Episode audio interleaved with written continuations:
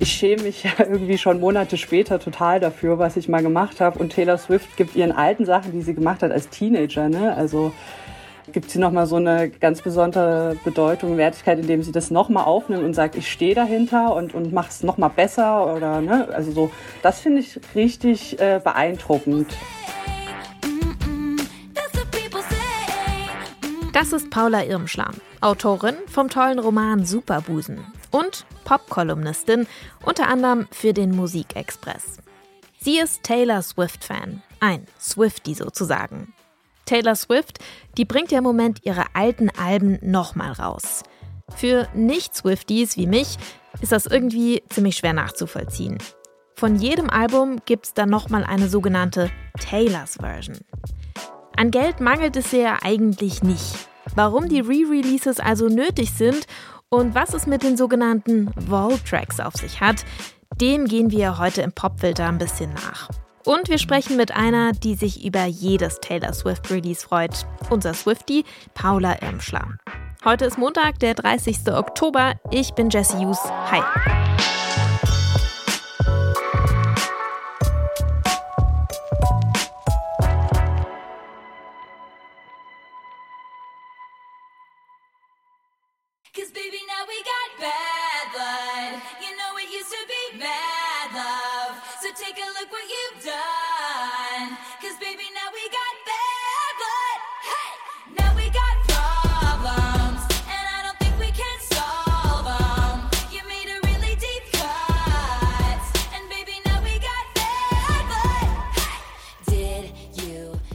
Blood von Taylor Swift. Hier in einer ganz neuen Taylors Version von der Platte 1989 Taylors Version.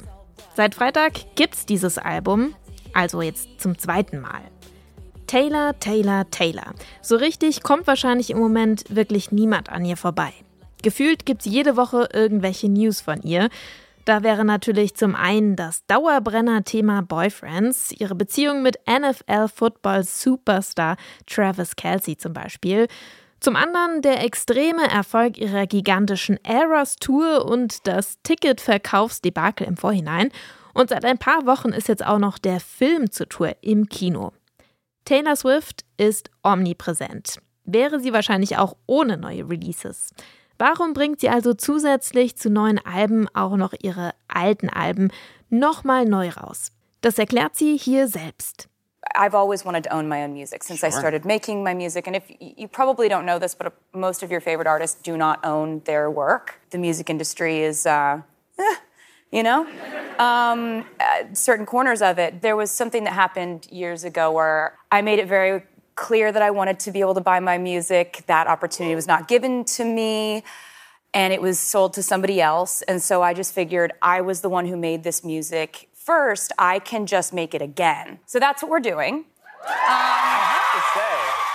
Sie will die Musik, die sie gemacht hat, selbst besitzen und nimmt sie deshalb einfach nochmal neu auf. Das erzählt Taylor Swift hier im Interview mit Talkshow-Host Seth Meyers. Ganz so einfach ist es natürlich nicht. Deshalb nochmal etwas genauer hingeschaut.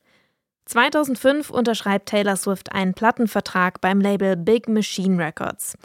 Der gilt für 13 Jahre. Da drin steht, dass dem Label die Copyrights ihrer nächsten sechs Alben gehören. Taylor Swift behält aber die Publishing Rights, also die Rechte an den Lyrics, Melodien und an den Noten.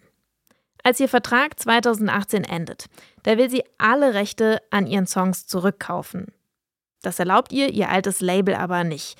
Es gibt daraufhin viel Beef mit dem damaligen Big Machine-Chef Scooter Brown.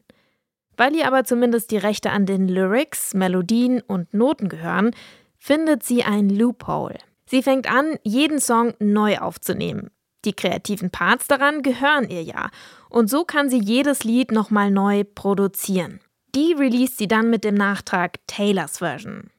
Und was sie nun auch kann, ist Songs, die es damals nicht aufs Album geschafft haben, jetzt rausbringen. So wie den hier I Can See You.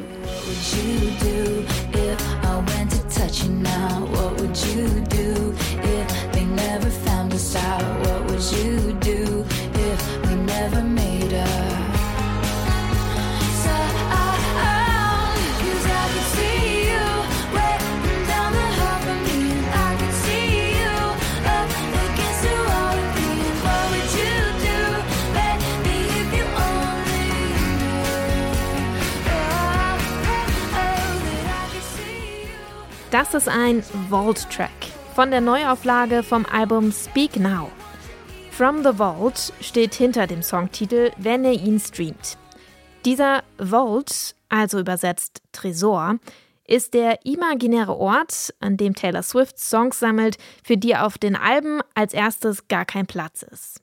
B-Seiten könnte man die Vault-Tracks also auch nennen. Damit haben wir das geklärt. Aber nochmal kurz zurück. Warum sollten Fans eigentlich ihre liebgewonnenen Tracks nochmal in einer neuen Version hören wollen? Zum Beispiel, weil Taylor Swift durchaus auch mal Lyrics im Nachhinein ändert. Für echte Fans also eine nette Möglichkeit, die Songs mit ganz spitzen Ohren zu hören und sich über kleine Entdeckungen zu freuen. So wie Paula Irmschler. Sie hört Taylors Musik gerne und viel und beschäftigt sich, Zitat, über das normale Maß hinaus mit ihren Songs. Ich glaube, sie ist einfach der Lebensrealität, die ich kenne, also sozusagen Dating, Single-Leben. Also nicht, sagen wir mal, das Gegenteil von häuslich sein. Ne? Das, das ist bei ihr so ein Ding. Also immer, immer weiter suchen, immer weiter Menschen kennenlernen, immer weiter auch Liebeskummer haben, Freundschaften und so weiter. Ne? Das sind so ihre Sachen, die sie umtreiben ja, damit kann, können sich, glaube ich, viele identifizieren. Was ungewöhnlich ist für Frauen, also was selten erzählt wird, dieses, ähm, ich bewege mich weiter, ich wandere so ein bisschen durch die Welt und äh, halt die Augen, Augen weiter offen und so. Das finde ich sehr besonders ähm, an ihr, in, also auf dem Status, den sie hat, ne? In, als so eine Mainstream-Person. Also, Taylor Swift ist für Fans wie Paula Irmschler mehr als nur die oberflächliche Popmusikerin. Das zeigt sie in ihren Songs immer wieder.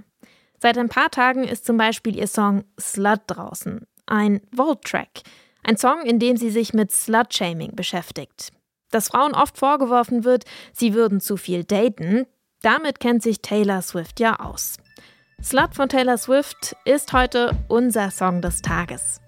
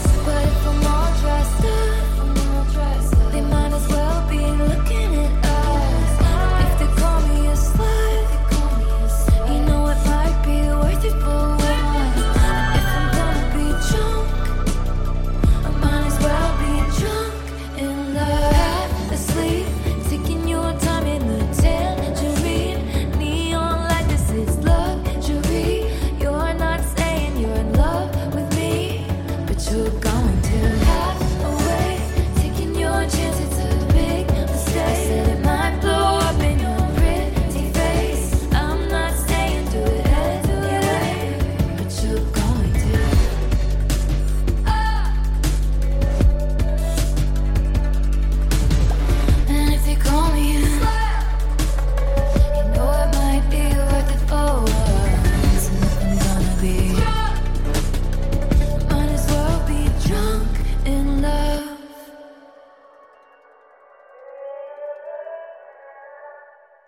Taylor Swifts neuer Song Slut.